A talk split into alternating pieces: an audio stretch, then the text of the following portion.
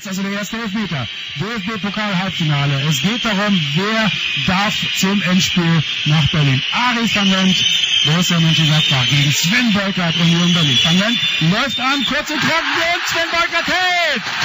Sven Beukert hält den ersten Elfmeter in diesem Elfmeterschießen des DFB-Pokal-Halbfinals. Und jetzt ist auch schon klar, wer als nächster an der Reihe ist. Es wird Max Eber sein, der Verteidiger, der jetzt vielleicht seine Chance sucht, hier zumindest erstmal den Ausgleich zu schaffen. Ja, der ist immer leicht zu erkennen. Er ist so ein bisschen blondiert, der junge Mann. Jetzt läuft er in den Strafraum, holt sich den Ball, legt ihn sich auf den Punkt, der keiner ist, sondern der Punkt ist eigentlich eher ein Matschhaufen im Strafraum.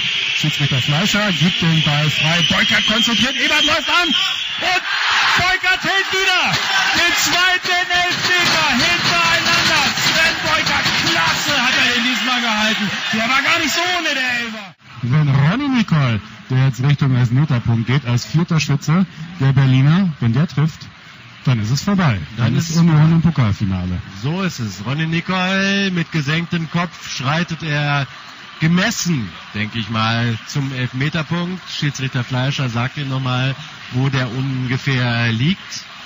Und dann kommt es drauf an. Mit links schießt er. Anlauf, sieben Meter. Konzentriert sich nochmal. Guckt in Richtung Tor. Guckt auf den Ball. Guckt gar nicht zu Kanzler. Bewegt sich. Und dann ist der Ball im Tor.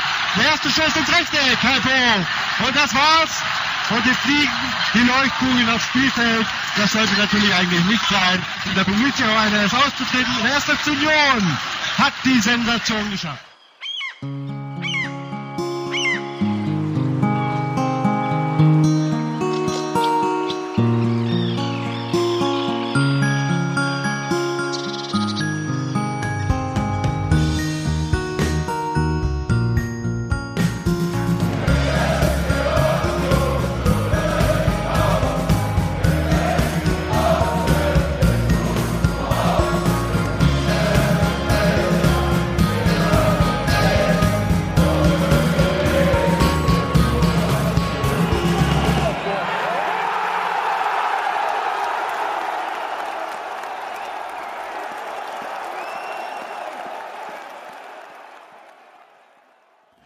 Willkommen bei einer Sonderepisode vom Textilvergehen.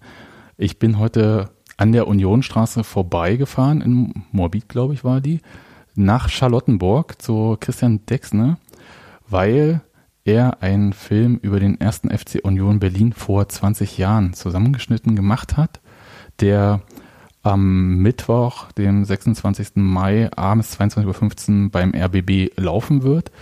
Und es geht natürlich um das Pokalfinale vor 20 Jahren, als der 1. FC Union Berlin als Drittligist ins Pokalfinale gegen damaligen Meister der Herzen, Schalke 04, stürmte.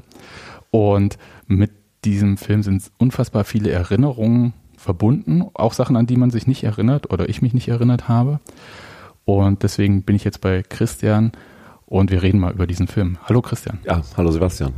Jetzt musst du aber normalerweise, wenn ich Gäste habe, sage ich ja immer, äh, was bist denn du für ein Unioner? Stell dich mal vor, du bist ja gar kein Unioner, du bist äh, Journalist, aber stell dich mal vor, äh, seit wann bist du in Berlin und was verbindet dich äh, beruflich mit Union?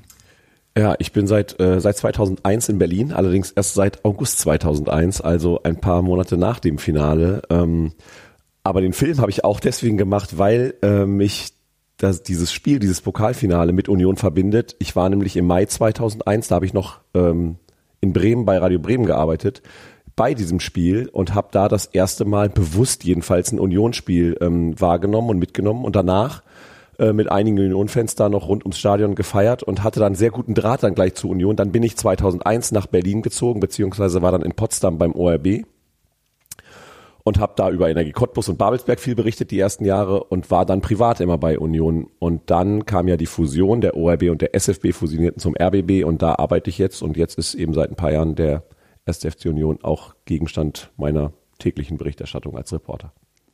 Du hast ja jetzt nicht nur aus ähm, eigenem Antrieb diesen Film gemacht, was natürlich äh, schön ist, weil man halt so nochmal in Erinnerung schwelgen kann und es ist wirklich schräg, wie anders der Fußball und auch seine Präsentation vor 20 Jahren war, obwohl man denkt, da war doch schon ran und diese ganze Kommerzialisierung des Fußballs vorangeschritten.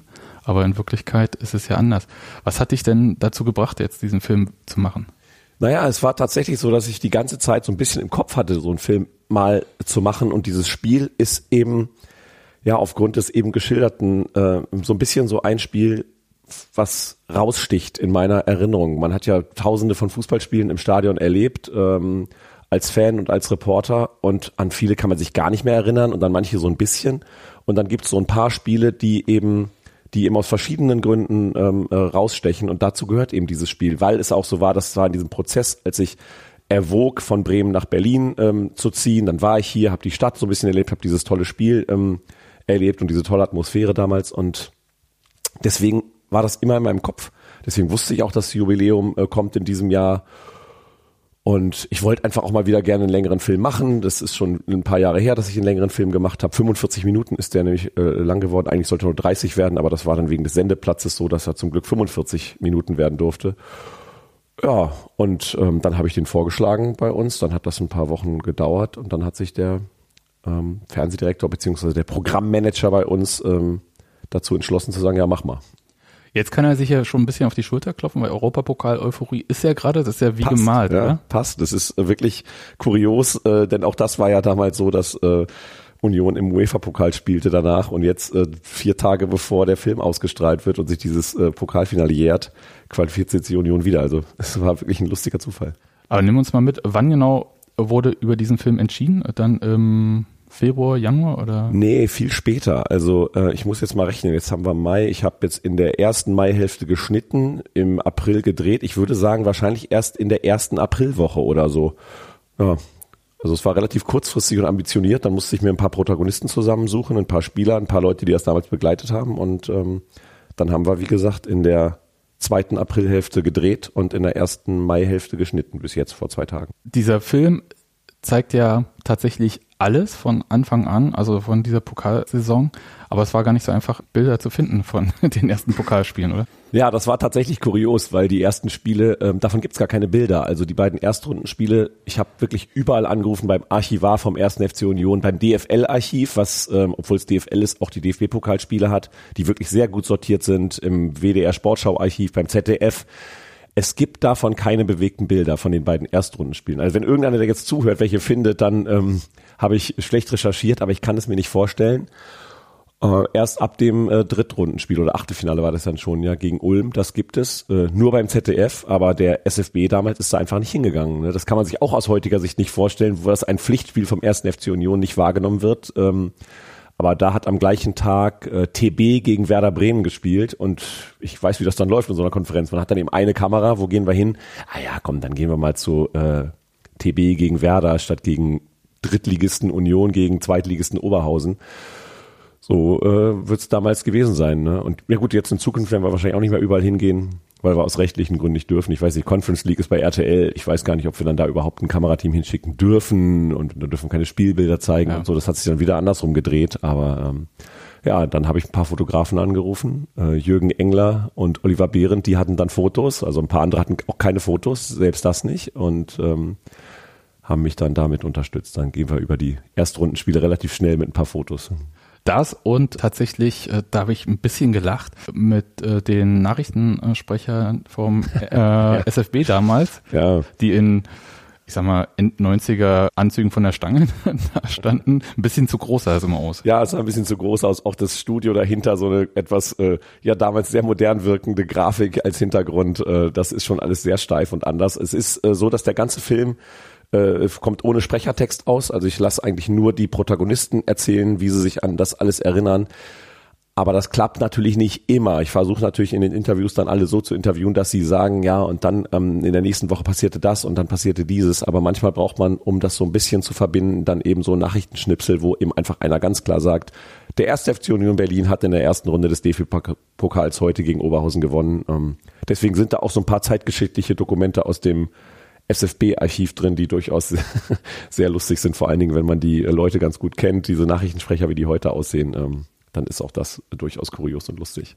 Nee, das war tatsächlich äh, schön. Das ähm, Ungewöhnliche war ja, ich glaube, dass der erste FC Union Berlin dann halt auch so Mittagsspiele austragen muss. Ich glaube, das war das äh, Schwierigste, was so für alle Beteiligten auch ungewöhnlich war, selbst für einen Drittligaverein. So ohne Flutlicht damals noch. Waren ja mittags die Spiele irgendwie 13 Uhr, weil man halt immer damit rechnen musste, es gibt eine Verlängerung, Elfmeterschießen, bis dahin darf es nicht dunkel sein. Ja, genau so war's. Das sieht man auch auf den Fotos ähm, ganz gut. Äh, das Licht ist ganz anders, kommt von oben. Es ist viel heller, als man das bei Fußballspielen ähm, heutzutage so kennt. Bei Zweitligaspielen am Sonntag, wenn die um 13 Uhr anfangen, dann sieht's auch ein bisschen so aus. Aber bei Unionsspielen sieht's eben schon lange nicht mehr so aus. Und dahinter sitzen eben so einzeln verteilt äh, Grüppchen da auf diesen Traversen ähm, auf der Gegend gerade. Also das sieht auch alles ganz anders aus als früher. Auch das Stadion in den Totalen, in den ersten Runden, gab's ja auf der Haupttribüne noch nicht mal ein Dach.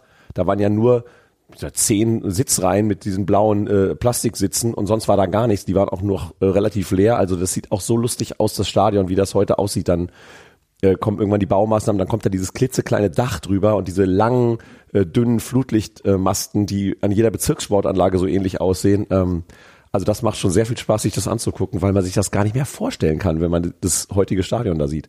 Was ja im Vergleich zu anderen Bundesliga-Stadien eher klein ist, aber wenn man das sieht, dann ist es halt eine ganz andere, ähm, ganz andere Welt da sind ganz viele Sachen, die du dann zeigst, auch äh, eine ganz andere Welt, weil das fand ich tatsächlich am beeindruckendsten. Die Spiele, ich sag mal, gegen Oberhausen oder so, das habe ich jetzt auch nicht mehr so im Kopf. Äh, Ulm wusste ich noch das Ergebnis. Und so richtig so, ich glaube, so das kollektive Gedächtnis fängt, glaube ich, mit dem Spiel gegen Bochum an, was ja das erste Pflichtspiel unter Flutlicht in der Union-Geschichte war, also sowieso ein historisches Spiel. Und mir war gar nicht bewusst, wie elementar wichtig sowas auch war für die Spieler damals. Äh, die haben dir ja auch mhm. dann die ganze Zeit erzählt, äh, dass es für sie unglaublich ist, unter Flutlicht zu spielen. Genau, es gab, das weißt du eigentlich auch noch, ein Landespokalspiel kurz davor. Stimmt, das war auch ein Pflichtspiel gegen ja. Norden Nordwestwedding. Genau, ähm, aber das war natürlich nicht so exponiert. Das war ein kleines Landespokalspiel, da wurde das Flutlicht im Prinzip ausprobiert. Aber dieses Spiel gegen Bochum, da waren dann 11.000 Zuschauer. Auch das hört sich ja aus heutiger Sicht äh, nicht ausverkauft äh, und winzig kleiner, aber davor waren halt da zwei oder dreitausend und der Zuschauerschnitt in der Saison war unter viertausend, äh, obwohl es ja die Aufstiegssaison war. Also es war ja einfach eine ganz, ganz andere Zeit. Ne? Und ähm, ja, das stimmt. Also dieses Flutlicht, ähm, das kennen wir ja alle. Wir gehen ja alle lieber, äh, oder was heißt lieber, wir gehen alle auch gerne mal zu einem Flutlichtspiel. Es ist eben einfach was Besonderes im Dunkeln und die Atmosphäre und irgendwo dieser andere Momente, der da noch entsteht. Und wenn man das nie hatte, dann ist das natürlich ähm, ähm, was Besonderes eben auch für die ähm, für die Spieler. Jetzt hatte ich noch einen anderen Gedanken gerade, aber den habe ich gerade vergessen aus deiner ähm, Frage, aber komme ich gleich wieder drauf. Ja, die Spieler haben es aber so wahrgenommen, ne? dass es auch für sie besonders war. Genau, ja, ja. Das haben die, also ich habe ja mit, äh, mit Ronny Nicol, Sven Beukert und äh, Daniel Ernemann äh, gesprochen als drei, drei Spieler aus der Saison und die haben das eben alle drei gesagt, dass man darauf gewartet hat und dass es natürlich auch den äh, Fähigkeiten von Union oder den Tugenden, wie man ja immer so schön sagt, äh, noch entsprochen hat, nämlich natürlich den Gegner niederzukämpfen, weil man der Niederklassigere war, ähm, noch entgegengekommen ist, weil du eben unter Flutlicht dann nochmal eine andere Atmosphäre hast, dass nochmal eher ein Kampf, ein umkämpftes Spiel wird. Ähm, es war dann ja bei diesen beiden großen Spielen gegen Bochum und äh, gegen Gladbach im Halbfinale auch so, dass da wahnsinnig schlechtes Wetter war, schlechter Platz. Das kommen wir bestimmt nachher noch ein bisschen ausführlicher zu. Also diese ganze Konstellation war eben so, dass es sicherlich Union ähm, geholfen hat. Ich glaube, wenn man gegen Bochum dann irgendwie um 15 Uhr wieder gespielt hätte oder sogar noch früher um die Jahreszeit, wäre das ja gar nicht gegangen. Wie früh wird's dunkel? Das war ja im November schon äh, ja. oder im Dezember sogar Dezember das, war das, äh, Bochum-Spiel. War genau. Weihnachten. Ja, also da hätte man ja wahrscheinlich gar nicht, hätte elf anfangen müssen, damit man auf sicher im Hellen fertig wird. Ne? Ja, sehr schräg was mir überhaupt nicht mehr bewusst war, ich habe es völlig vergessen, dass Sven Beukert in diesem Bochum-Spiel äh, ausgewechselt werden musste. Ja, Sven Beukert musste relativ früh sogar ausgewechselt werden. Ich glaube, nach 25 Minuten, halbe Stunde oder so, äh, prallt er mit Mandreko zusammen äh, äh, beim Versuch, ein Tor zu verhindern. Mandreko erzielt das Tor, es wird äh, abseits entschieden, ganz knapp, äh, würde ich sagen. Vielleicht war es kein Abseits. Ähm, Ronny Nicol stand da hinten noch so ein bisschen rum. Ähm, aber es wurde nicht gegeben, das Tor, äh, zum Glück. Und er war dann, hat dann noch ein paar Minuten weitergespielt, erstaunlicherweise, und wurde dann aber mit einer Gehirnerschütterung ausgewechselt und lag dann oben im Container. Das erzählte er mir zwar im Interview auch ganz schön, das passt aber nicht in den Film, war aber ganz nett, weil er sagte, er lag im Container, er war so benommen, dass er gar nicht mitbekam, was überhaupt passierte. In der Halbzeit waren dann alle da drin und große Ansprache und er lag da einfach und war völlig benommen und dann kam halt Wonikowski rein und hat äh, zwei, dreimal ganz gut gehalten. Ja, und dann in der 90. Minute hat äh, Ernemann eben einen Moment gehabt, den er auch sehr schön erzählt in dem Film, als er eigentlich bei einem Freistoß für Union in der Nachspielzeit hinten an der Mittellinie warten will und er guckt rüber zu Vasiljev und der schickt ihn nach vorne, sagt, komm, geh mit nach vorne. Freistoß wird ausgeführt über die rechte Seite, quer reingespielt und Ernemann steht völlig frei irgendwie am Elfmeterpunkt und schiebt, äh, schiebt den Ball rein. Ja, ja Bochum war, glaube ich, völlig irritiert davon, dass da nicht einfach so ein langer Schlag nach vorne kam, wie man das vielleicht in so einer mhm. Situation noch machen würde. Das äh, war witzig, aber das mit Bolkert ähm, hat mich auch so irritiert, weil ich habe es wahrscheinlich ist, bei mir ist wirklich, was ich von diesem Bochum-Spiel, an was ich mich noch erinnere, ist halt Daniel Ernemann mit der Fahne und erstmal so richtig Pyro im Stadion auch wahrgenommen. Aber dass Bolkert dann erzählt hat, dass halt für ihn war alles zappenduster, mhm. trotz Flutlicht, wie er sagte, mhm. das habe ich überhaupt nicht mehr äh, registriert gehabt. Fand ja. ich ähm, auch skurril. Ja, es ist, ist skurril, was man, äh, was, was man alles vergisst, ja klar. Und die Atmosphäre davor, diese, diese Bilder, das sieht ja heute alles normal aus, das kennt man, ne? Einfach eine volle Tribüne, Bengalos hier und da und äh, wenn man sich dann aber vorstellt, dass es in dem Stadion das erste Mal äh, so aussah, das ist, ist schon ähm, etwas, was man sich dann auch erstmal äh, bewusst machen muss, dass das für Union-Fans und für die Mannschaft einfach etwas war, was es nicht gab. Das kannten die noch nicht. Du kommst rein in ein Stadion, es ist dunkel, es ist mit 11.000 für damalige Verhältnisse richtig voll und überall äh, brennt's. Also das kann man in dem Film auch gut sehen. Da wurde dann auch, äh, war ein bisschen Nachholbedarf, glaube ich, bei einigen Union-Fans. Ja, und zwar halt, äh, das vielleicht äh, für diejenigen, die damals halt auch noch nicht dabei waren, es gab ja noch keine Ultragruppen in dem Sinne, die dann irgendwie das äh, choreografiert hatten, sondern das war tatsächlich äh, ganz gut verteilt im mhm. Stadion. Also ja, genau. wer eine Fackel wie auch immer da mit reingenommen hatte, hat sie dann auch wo auch immer gezündet. Also da waren so ein paar Situationen, wo ich sagen würde, aus heutiger Sicht Sicherheitsbedenken hätte ich da gehabt. Aber damals hatten sie vielleicht auch alle nicht so leicht brennbare Anoraks an, oder? So. Ja, und es sind ja auch 11.000 gewesen und es hätten schon 18.000 reingepasst. Es ja. war ja ein bisschen Platz, noch mehr als im, im Halbfinale gegen Gladbach. Und es stimmt schon, äh, jetzt wo du sagst, es ist eben tatsächlich sehr, sehr verteilt. Man sagt da mal ein paar rote Punkte, da mal ein paar rote Punkte, aber es waren viele. Und das Spiel gegen Gladbach, das ähm, ist ja in der Erinnerung wirklich so ein Schlüsselmoment ja. auch für Union gewesen. Und du hast extra ähm, Hans Meyer besucht dafür. Ja, genau. Ich habe mir überlegt, die, die drei letzten Spiele gegen Bochum, gegen Gladbach und natürlich das Finale eben ja ein bisschen äh, größer zu machen. Das Finale nimmt natürlich den größten Raum ein, aber auch das Spiel gegen Bochum und das gegen Gladbach sind schon relativ ausführlich erzählt und habe zu jedem der drei Spiele mir einen ähm, Gesprächsgast gesucht von dem Gegner eben auch, um die andere Perspektive zu zeigen. Fürs Bochum-Spiel war es Mike Riedpeach, ähm, der ja auch mal bei Union gespielt hat, aber in dem Fall da eben mit Bochum bei Union verloren hat. Im Finale war es Jörg Böhme, der die beiden Tore geschossen hat und fürs Halbfinale war es dann am Ende Hans Meyer. Es sollte eigentlich Max Eberl werden, der ja den Elfmeter, den zweiten Elfmeter für Gladbach verschossen hat. Der hat mir aber ganz kurzfristig abgesagt, weil er in die äh, DFL-Quarantäne musste. Zwar zwar zu dem Zeitpunkt unseres Drehs noch die diese Heimquarantäne, aber da durfte er schon niemanden mehr treffen, ähm, so dass der abgesagt hat.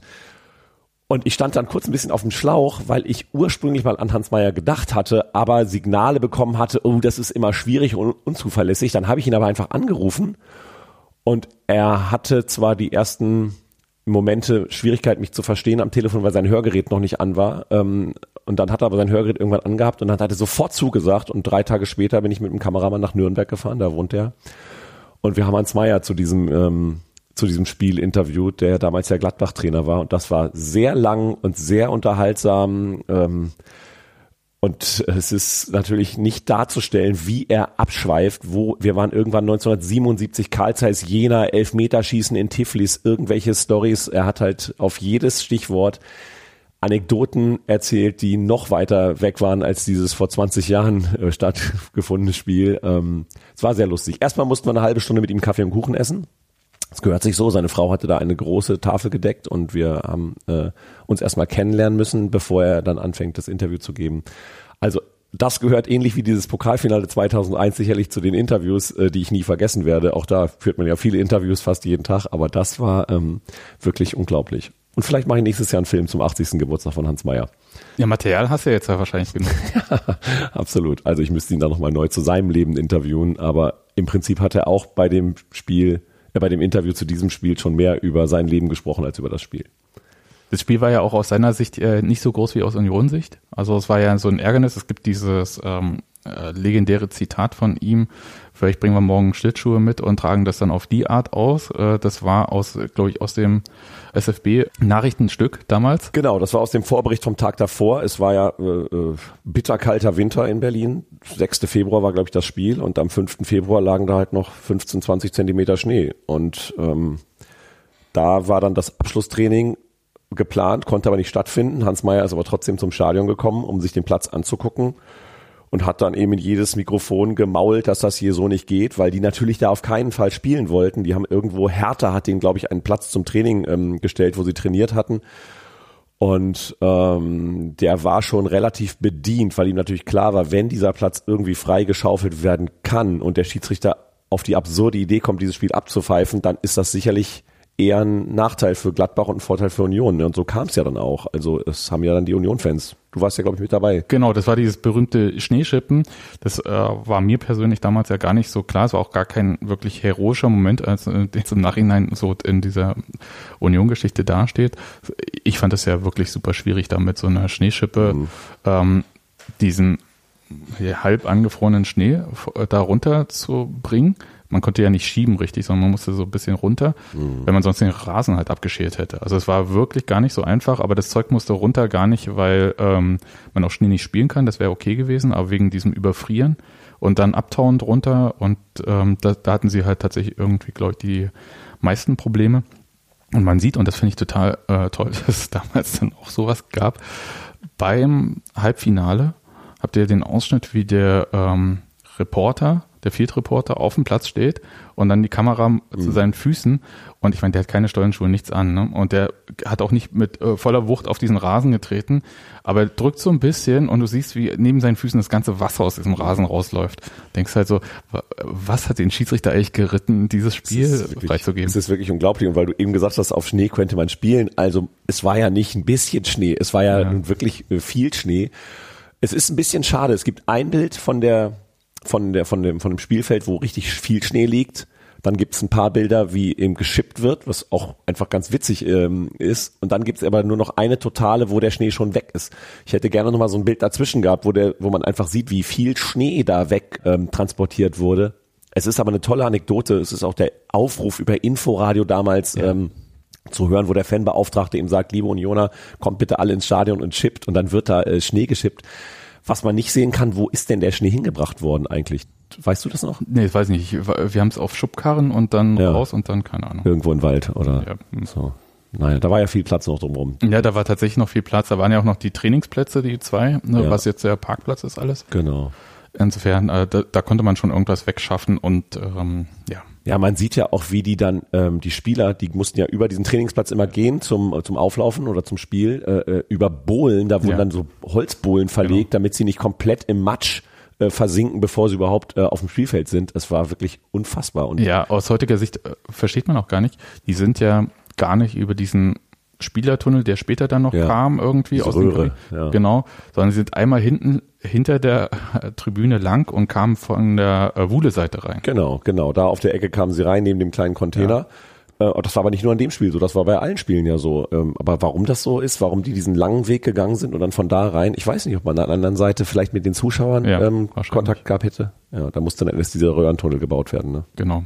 Ja, äh, tatsächlich eine, äh, eine schräge Situation. Max Eberl natürlich wer sich das noch nicht angeschaut hat, äh, mal suchen nach dem Halbfinale. Ich glaube, man kann sich immer noch in der Mediathek anschauen. Äh, sehr schön blondierte Haare gehabt auf jeden Fall. Ja. Ich glaube, das wäre schon auch nochmal ein witziges Interview gewesen. Wobei ich Hans Meyer immer viel witziger finde. Ja, es war auch witzig mit Hans Meyer. Man muss es ja wirklich sagen, es war wirklich lustig und er kann ja auch mit dem Abstand von heute das äh, alles gelassen sehen. Damals war es so, dass er danach kein Interview geben wollte, weil es sozusagen im Platzsturm ja. stattgefunden hätte. Ähm, es war ja auch noch, das noch nicht so wie wie heute, was ja auch ganz toll ist, dass die Interviews eben einfach da stattfanden, wo die Spieler gerade sind und wo wir mit unseren Kameras hingegangen sind. Heutzutage werden die Spieler in einen abgesperrten Bereich gestellt, vor diese Backdrops, vor diese mhm. Sponsorenwände und es sieht alles gleich aus. Und damals hast du halt Interviews und drumrum toben die Leute und, und, und heben die Spieler hoch und oder eben bedrängen Hans Meyer und er sagt dann haut bloß alle ab und ich hau jetzt auch ab.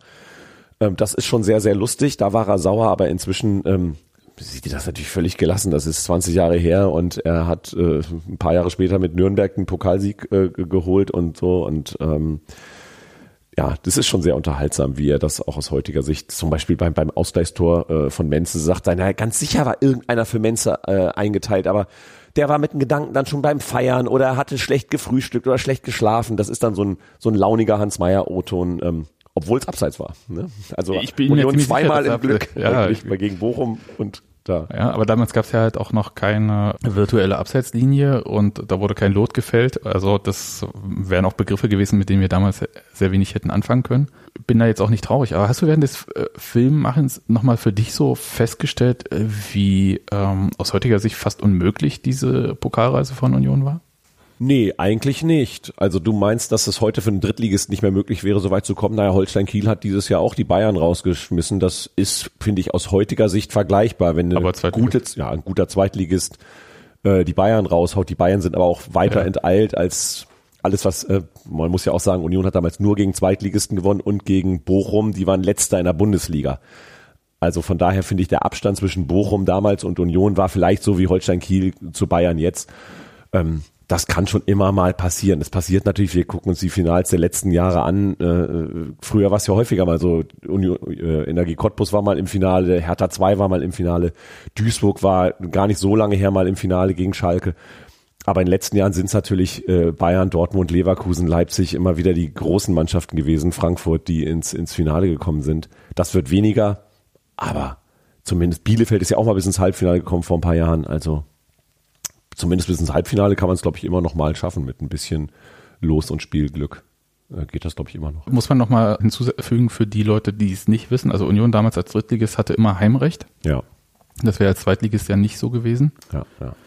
Und neben dem Heimrecht war nochmal das Losglück wirklich äh, sehr ausschlaggebend, glaube ich. Aber trotzdem würde ich das niemals kleinreden. Also ich finde, das ist trotzdem, äh, Gladbach war ja auch ein wahrscheinlich sportlich mindestens genauso starkes Team wie Bochum in der Runde davor, obwohl Gladbach in dem Moment Zweitligist war, aber ich glaube Zweiter, sind dann aufgestiegen und hatten ja eine äh, Riesentruppe am Start. Ähm, das ist, glaube ich, schon, äh, das waren ja lauter Bundesligaspieler dann später, die da gespielt haben. Was interessant ist, du hast mir vorneweg erzählt, dass der Kommentator von dem Fernsehbericht des Halbfinals gar nicht so euphorisch war, wie man das irgendwie vermuten würde. Ja, das war Jürgen Bergener vom, äh, vom WDR. Ich wusste gar nicht, dass Jürgen Bergener mal Live-Spiele in der ARD kommentiert hat. Der ist ja eigentlich als Field-Reporter ähm, äh, häufiger im Einsatz, aber er war auch mal Live-Kommentator offensichtlich. äh, Das völlig verdrängt, obwohl ich wahrscheinlich in meinem Leben schon 20 Mal ein Live-Spiel von Jürgen Bergener gehört habe, aber ich wusste es nicht mehr.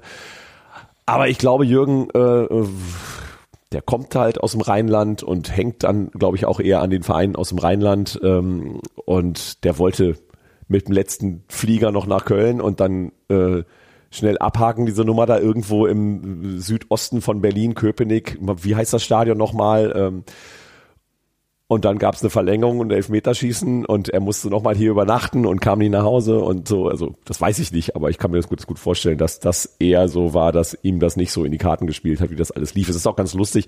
Das passte aus baulichen Gründen nicht so gut rein in den Film, weil wir da diese Field Reporter Szene haben äh, von Andreas Witte, wie der auf dem Rasen den schlechten Rasen zeigt und dann hätte direkt davor noch Waldemar Hartmann da stehen müssen. Das hätte nicht so gut äh, in den Bau des Films gepasst, aber Waldemar Hartmanns Begrüßung ist auch sehr witzig, weil er eben am Anfang der Live-Übertragung gesagt hat, glaube ich, das erste Live-Spiel auch von Union gewesen im Fernsehen.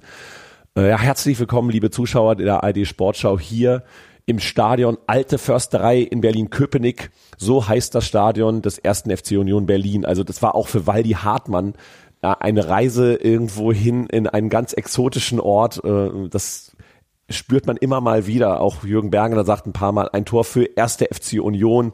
So, also die ganze ähm, Begrifflichkeit war noch nicht ganz so äh, den Reportern vertraut, die dann dahin fuhren und das ähm, in die große weite Welt dann verbreiteten. Auch ein Thema war es, äh, glaube ich, André Rolle, den du auch äh, drin Ja, hast, den ja. früheren Stadionsprecher, was er auch sagt, dass durch diese Pokalsaison Union erstmals bundesweit, ich sag mal, sportlich in den Schlagzeilen war. Genau, das, das denke ich ist äh, ja auch der Unterschied. Ich glaube, für den Verein war am Ende ja viel wichtiger, in der Saison aufzusteigen in die zweite Liga. Das war dieses langjährige Ziel, was dann mal im Elfmeterschießen und beim äh, Spiel in äh, Aalen ganz knapp vertan wurde, dann ähm, mal wegen einer Insolvenz und äh, oder beziehungsweise einer, einer nicht erteilten Lizenz. Das war, glaube ich, für den Verein wichtiger aufzusteigen, als ins Pokalfinale zu kommen. Aber das hätten natürlich niemals so viele Leute wahrgenommen. Wer jetzt von der dritten in die zweite Liga aufsteigt, ist ja bundesweit nicht so interessant wie das Pokalfinale, was natürlich immer, äh, ich weiß nicht, wie viel es da mal geguckt haben, das könnte ich eigentlich nochmal nachgucken, aber normalerweise 10, 12 Millionen Leute sich äh, damals angeguckt haben. Also das war, äh, glaube ich, natürlich genau das, ne? dieses Spiel gegen Gladbach, ein wahnsinnig dramatischer Spielverlauf, äh, der Platz, das muss man sich angucken, das kann man sich ja nicht vorstellen, wie der am Ende beim Elfmeterschießen aussieht es wird ja oft gesagt, das sieht ja aus wie ein Kartoffelacker, aber da ist es ja wirklich so. Es ist ja alles umgepflügt. Es sind nur noch Haufen. Ronny Nicol schildert seine Angst äh, auszurutschen und dass da nicht mindestens drei Spieler ausgerutscht sind, wenn man sich überlegt, was ja heutzutage in den letzten Jahren immer mal wieder für Weltstars bei Elfmetern weggerutscht sind auf diesen perfekten äh, Rasen mit modernen Schuhen und damals sind die auf diesem Acker da irgendwie alle relativ stabil angelaufen und haben die Dinger reingehauen. Also ich glaube schon, dass gerade diese Pokalspiele haben natürlich Union irgendwo das erste Mal ins Bundesdeu also ins gesamtdeutsche äh, Blickfeld gerückt, zehn Jahre nach der Wiedervereinigung. Es gibt ja, äh, also viel euphorischer als der Fernsehkommentator war einerseits André Rolle, der ähm, da ähm, nach Abpfiff so ein bisschen die Kontenance verloren hat, glaube ich, sich was Historisches überlegt hatte, was er sagt und dann so äh, Eisern Union ist äh, im Pokalfinale. Ich glaube, das äh, würde heute kein Mensch mehr so sagen. Sehr witzig. Aber halt, äh, es gibt noch die, diese Übertragung von den Rundfunkkollegen. Mhm die ja auch diesen äh, Satz so bringen, äh, der Schiedsrichter zeigt dem Spieler nochmal, wo sich der Elfmeterpunkt ungefähr befindet.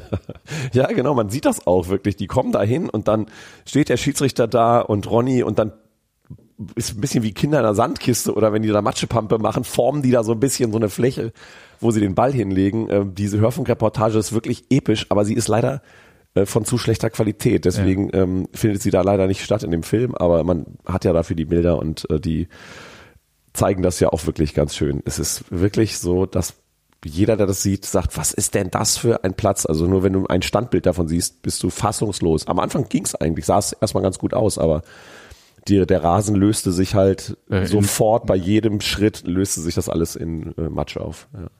Ja, die, äh, ein Teil von der äh, Radioreportage kann man, ein bisschen Cross-Promo können wir ja machen. Äh, ja. Steffi Batschek hat genau. für Inforadio ja. so einen 15-Minuten-Beitrag, abseits äh, heißt die Reihe, ja. gemacht und hat die da mit verwendet. Ähm, ich glaube, für Radio war es okay, das irgendwie zu benutzen. Wir haben es ja damals auch gesendet, also dann kann man es ja heute auch senden. Genau, Steffi hat das gemacht. Wir haben das sozusagen parallel gemacht ähm, äh, und zusammengearbeitet und sie hat wunderbare 15 Minuten gemacht, wo man sich das auch alles äh, sehr schön anhören kann, was äh, da passiert ist. Und äh, Bilder im Kopf sind ja auch manchmal ganz schön. Ist wunderbar. Was ich mich ja gefragt habe, wie bist du denn auf die drei äh, Unionsspieler als Helden gekommen? Äh, waren sie leichter verfügbar? Ich stelle mir vor, Kostadin Vidolov zu erreichen ist jetzt vielleicht nicht so einfach.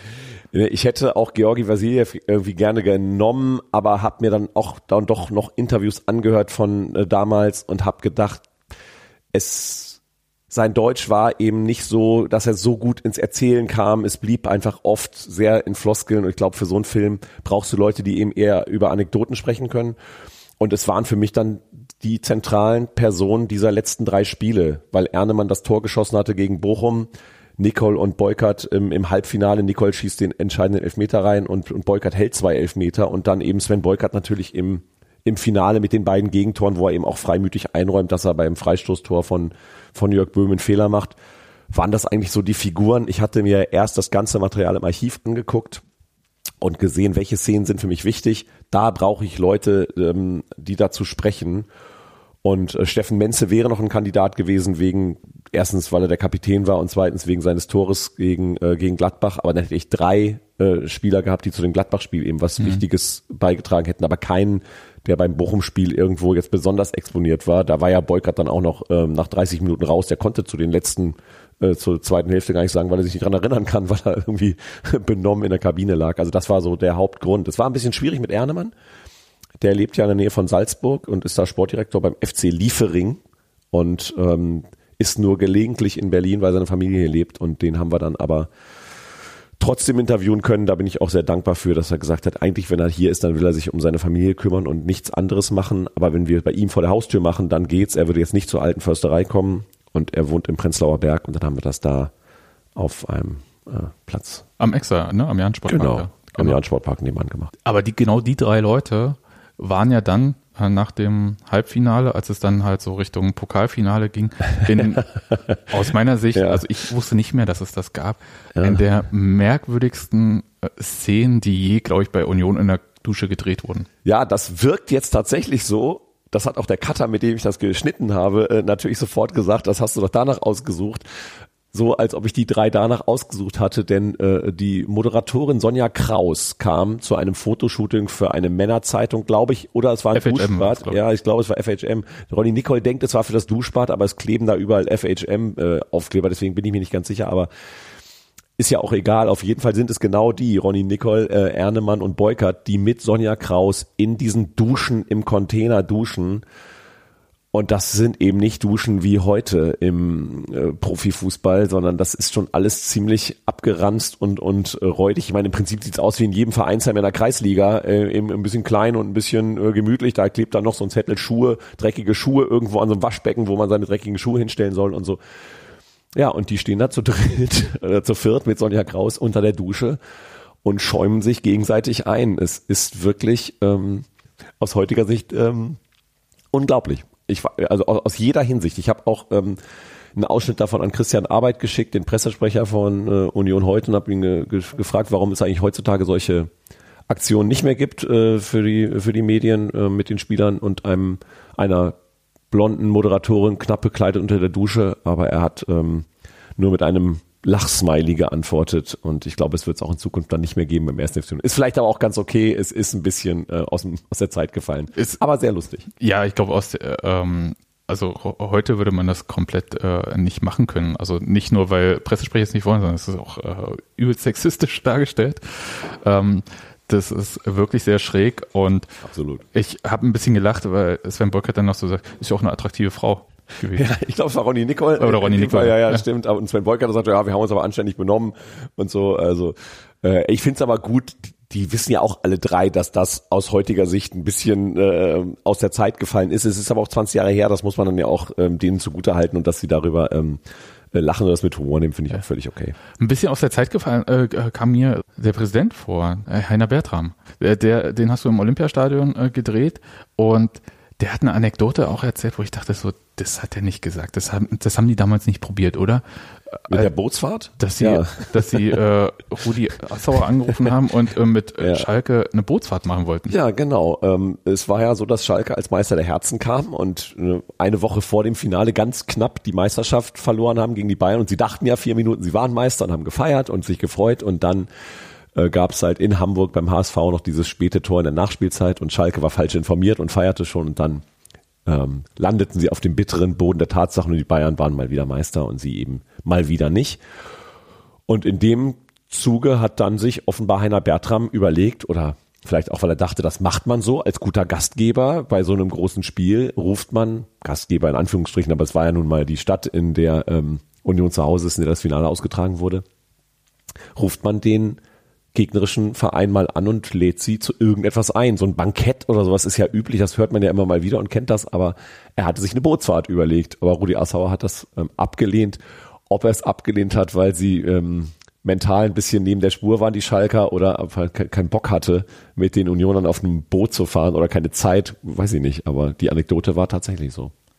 Ist ja auch raffiniert mit einer Bootsfahrt, weil ähm, das weiß man ja als guter Gastgeber. Da können die Leute ja auch nicht einfach weg. Ja, genau. Das war wahrscheinlich das, wovor äh, Assauer Angst hatte. Ja, wer weiß, wo man da wieder rausgelassen wird. Aber das äh, fand ich tatsächlich äh, schräg. Und dann ist ja noch so eine Sache, dass ähm, Heiner Bertram erzählt so ein bisschen, äh, wie das so alles war. Und in der Einordnung sagt er halt, das war die Basis für Union heute. Ist ja so die Heiner Bertram Erzählung ein bisschen. Und ich glaube, dass er fast der Einzige ist, der das so sieht. Also so in der äh, Nachsicht, weil es waren ja so viele andere Sachen, die noch dazwischen passiert sind, bis es jetzt äh, Union in der Bundesliga und so ist. Ja, ich glaube, dass ähm, das ist ja am Ende immer sehr schwer. Ich glaube, es sind ganz, ganz viele kleine Puzzlestückchen ähm, und ein kleines Puzzlestückchen ist sicherlich auch dieses Jahr oder diese diese ganze dieser ganze Zeitraum. Heiner Bertram war, glaube ich, von 97 bis 2003, 2003. Präsident. Ne? Ähm, das sind ja sechs sechs Jahre, in denen viel passiert ist und nicht alles, was damals passiert ist, passte, glaube ich, den Union-Fans so richtig in den Kram. Ähm, Andererseits muss man ja sagen, es gab ja auch Erfolg. Äh, es gab dann auch Misserfolg zwar, aber ähm, ja, ob das jetzt die Basis war oder eins von vielen kleinen Puzzlesteinchen aus Sicht von Heiner Bertram, kann ich das schon nachvollziehen, dass er sich jetzt, glaube ich, auch manchmal ein bisschen vergessen fühlt ähm, in diesem, in dem großen Erfolg, den der Verein jetzt in den letzten äh, zwei, drei Jahren äh, hat. Und ich kann das auch ertragen oder verstehen, dass er das vielleicht ein bisschen höher sieht in der äh, Retrospektive, als es möglicherweise äh, Union-Fans insgesamt einordnen würden. Dieses Pokalfinale an sich war ja dann so ein Riesenfest, ähm, muss man ja sagen. Und man sieht ja auch auf diesen Bildern, äh, wie Union-Fans und Schalke-Fans zusammen gefeiert hatten. Ich ja. kann mich erinnern, ich mich damals über, ich glaube, die Polizei hatte irgendwie vorneweg äh, was geschrieben, äh, traditionell verfeindete Lager. Und wo wir halt dachten, wie traditionell, wir haben doch noch nie gegeneinander gespielt. ja. ja, es ist interessant, was die Polizei sich manchmal so ausdenkt. Aber wo hat die das damals geschrieben? Gab es da schon äh, Twitter-Accounts der Polizei? Nee, äh, äh, tatsächlich waren das noch Pressemitteilungen ja. damals, die dann äh, über Zeitungen, also mit Internet war noch, auch noch nicht so viel ja. mehr damals. Und das war tatsächlich ein sehr, sehr entspanntes Fußballfest. Ja. Ich glaube, aus Unionssicht war man halt auch vor allem entspannt, weil man wusste, selbst bei einer Niederlage ist man im Europapokal. Das heißt, man hatte schon quasi gewonnen, ohne dass man erstmal was äh, im Finale noch leisten musste. Das ist ja eine Sache, die es heute nicht mehr gibt. Also heute muss man ja wirklich das Finale auch gewinnen, um Europapokal spielen zu dürfen. Und das äh, kommt sehr gut rüber, ehrlich gesagt, in dem Film, wie die Leute miteinander da irgendwie gefeiert haben. Ja, es gibt davon leider nicht so viele Bilder, ähm, aber die, die es gab, äh, sind in dem Film, wie halt davor in der Stadt äh, gemeinsam gefeiert wird. Ähm, aber es war auch so, es gab ja das ganz große Banner unten vor dem Fanblock, euer Albtraum geht heute in die Verlängerung, in Anspielung auf das, ähm, auf die verlorene Meisterschaft in der Woche davor. Also so ein bisschen ähm, Druck muss man ja auch machen. Ja, äh, und bei aller Freundschaft, die es dann gab, hat man natürlich trotzdem irgendwie versucht, so ein bisschen die, die Schalker auch äh, genau da zu treffen, wo man sie wahrscheinlich am ehesten treffen konnte, nämlich irgendwo in den Kopf zu kommen und zu sagen, so, ihr habt letzte Woche eine der härtesten, ähm, einen der härtesten Momente der Bundesliga-Geschichte wahrscheinlich erlebt. Ich weiß gar nicht, ob es das schon mal gab, dass eine Mannschaft dachte, sie sei deutscher Meister und nach vier Minuten dann äh, der ganze Jubel zusammenbrach, einfach weil die Kommunikation schlecht war zwischen ähm, Hamburg und, und Gelsenkirchen damals. Und das war äh, ja auch das, was dann auch die Spieler sagen, dass sie gemerkt haben am Anfang, dass die Schalker verunsichert sind. Jörg Böhme, der ja dann später zwei Tore schoss, hat auch gesagt, das war unsere größte Sorge, dass wir dann auch noch gegen den Drittligisten dieses Pokalspiel verlieren. Und wir waren schon am, am Anfang verunsichert. Und so, das hatte, glaube ich, so ein bisschen zwei Ebenen. Ähm, klar, nach dem Spiel waren dann alle wieder happy und haben gesagt, ey, es war eine tolle Saison, aber ich glaube schon, dass jeder in dem Moment, in dem das Spiel lief und dann, wie es ja auch am Anfang lief, dachte, ey, vielleicht gewinnen wir auch noch den Pokal und wie, äh, wie schön wäre das denn? Wo hast du denn Jörg Böhme aufgegabelt? In Steinhagen. Jörg Böhme ist U19 Trainer bei Zwickau aber im Moment in Kurzarbeit wegen Corona und macht das aus dem Homeoffice. Der lebt in Steinhagen, das ist ein kleines Städtchen oder Dörfchen in der Nähe von Bielefeld. Er hat ja zwei Mal für ein paar Jahre in Bielefeld gespielt und ist schon bei seiner ersten Bielefeld-Zeit in äh, Steinhagen dann hängen geblieben mit seiner dann jetzigen Frau und das konnten wir ganz gut verbinden mit dem Besuch bei Sven Beukert in Duisburg. Der ist ja da Torwarttrainer in Duisburg. Und dann haben wir uns äh, beim TSV Amshausen in der Nähe von Bielefeld auf einem Sportplatz getroffen. Jörg Böhme hatte es vergessen. Ich hatte ihm am Abend davor noch eine SMS geschrieben. Also dann bis morgen. Er schrieb zurück, alles klar, 19 Uhr steht oder irgendwie sowas. Und dann waren wir da oder 18 Uhr war es. Und er kam und kam und kam und kam und kam nicht. Und ich schrieb ihm dann und dann rief er plötzlich zurück, sagte, äh, ich dachte, das sei morgen erst. Ich bin in drei Minuten da. Und 20 Minuten später kam er dann mit seinen beiden Kindern, die er irgendwie auf den Rücksitz geworfen hatte. Und dann war es aber sehr, sehr entspannt und ähm, auch ganz, ganz äh, nettes Interview. Ich meine, der redet da über das größte Spiel seiner Karriere. Da schießt zwei Tore im Finale und gewinnt einen DFB-Pokal. Da kann man natürlich leicht und locker drüber sprechen. Das ist richtig. Was mich nochmal gewundert hat, aber und mich auch gleichzeitig daran erinnert hat, dass es so war. Ähm, der Empfang am Roten Rathaus äh, nach diesem Spiel, mhm. der fiel ja recht schmal aus. Ne? Das war ja, ja, war gar nicht so groß. Genau, am Roten Rathaus ähm, waren 200, 300 Fans standen da. Ich glaube, da muss man dann irgendwie hin, wenn man im DFB-Pokalfinale war und sich dann ins goldene Buch einträgt ja. und lauter solche Sachen. Und Eberhard Diebken steht dann da und äh, erzählt was von der Union. volle Worte und genau und hat auch eben die ganze Terminologie noch nicht so richtig drauf.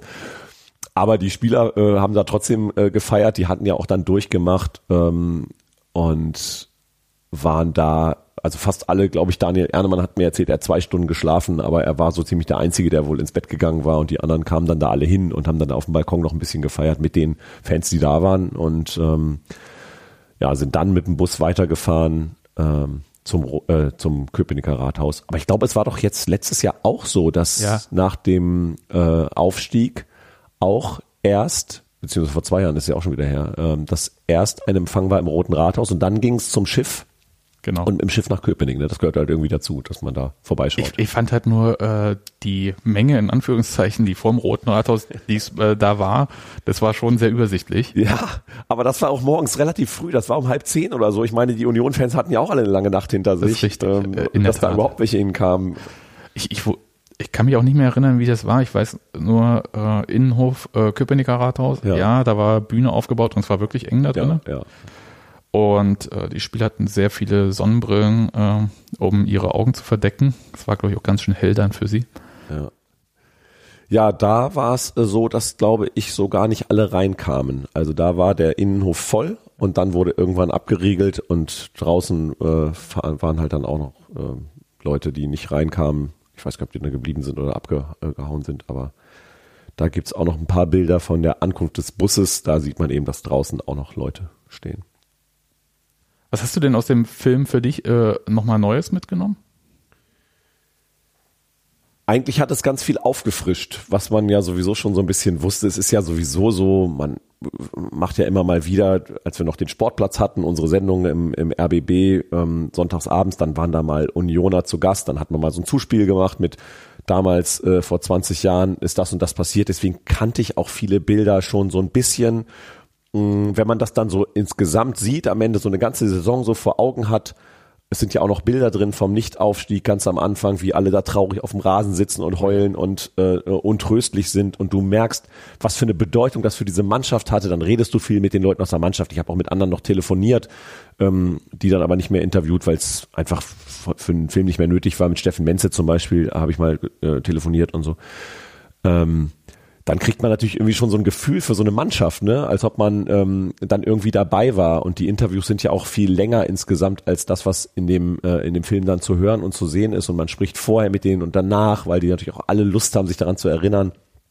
Und äh, das ist irgendwie so ein bisschen so, dass ich selber das Gefühl habe, das ist jetzt gerade eben erst passiert und ich war die ganze Zeit irgendwie so mit dabei. Ich fühle mich dieser Mannschaft jetzt äh, äh, irgendwie sehr, sehr nah. Ja.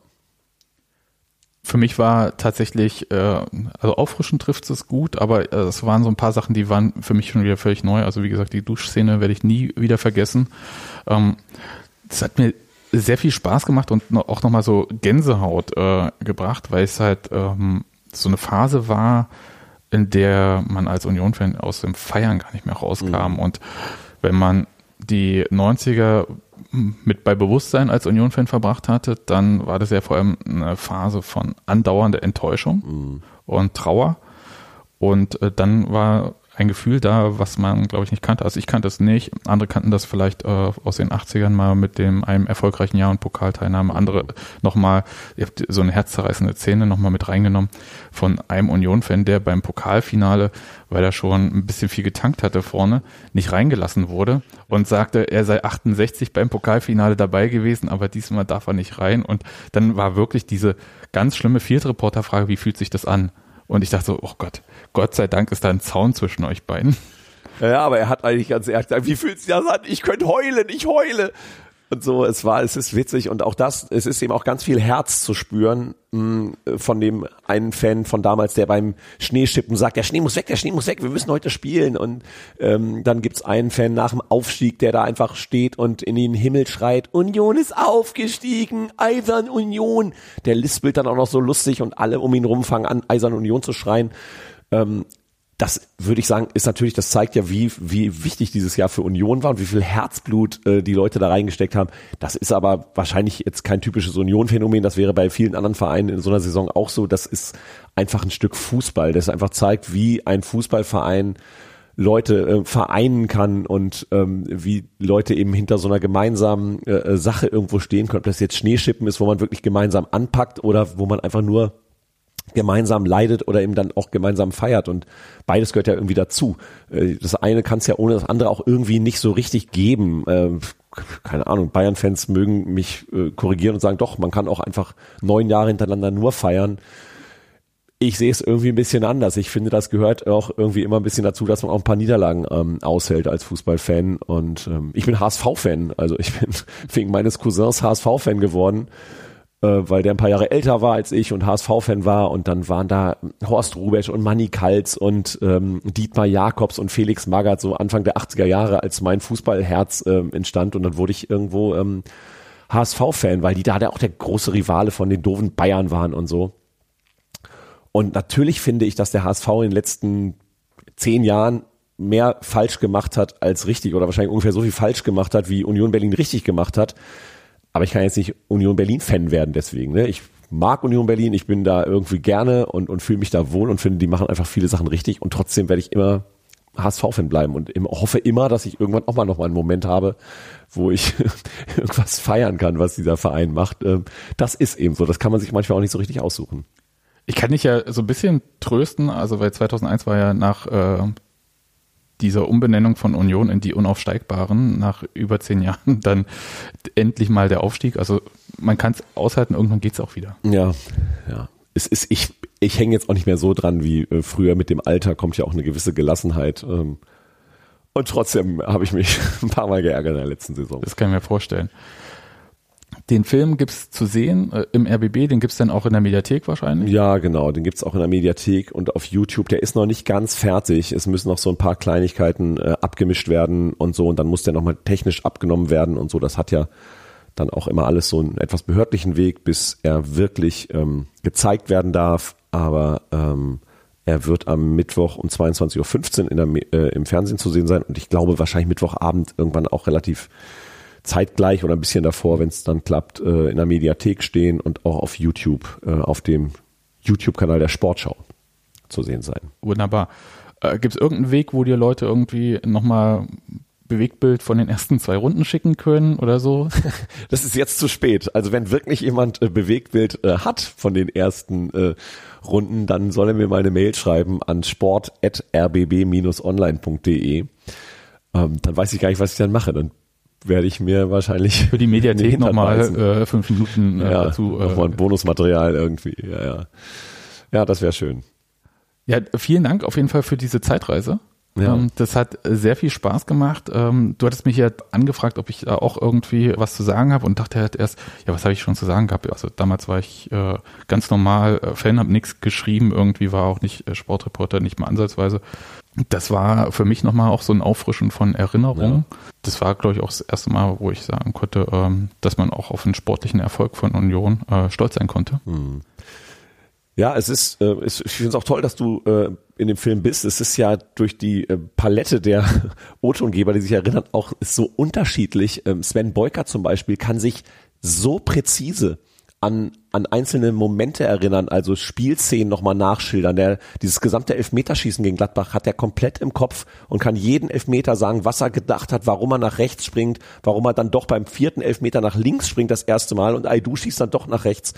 Das hat er alles irgendwie komplett auf dem äh, Zettel.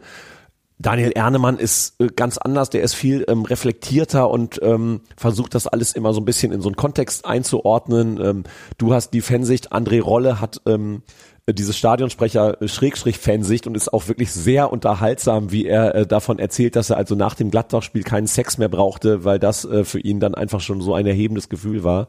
Und du hast es ja vorhin angetextet, er hat sich was richtig Episches überlegt, was er sagt. Er hat dann einfach nur gesagt, Union ist im Finale. Also ähm, da war dann wirklich äh, Feierabend bei ihm. Ähm, ja, und äh, diese Mischung aus, aus äh, den verschiedenen Menschen, die sich daran erinnern, äh, finde ich, äh, ist so ein bisschen das Schönste eigentlich an dem Film. Und das ist ähm, dem Ingo, dem Cutter und, und äh, mir gelungen ist, dass wirklich nur diese Leute das alles erzählen. Das finde ich, äh, macht es sehr dicht und sehr nah ähm, und sehr authentisch. Ja. Wunderbar. Dann äh, vielen Dank. Bin sehr gespannt, wie der Film ankommt. Ja, vielen Dank.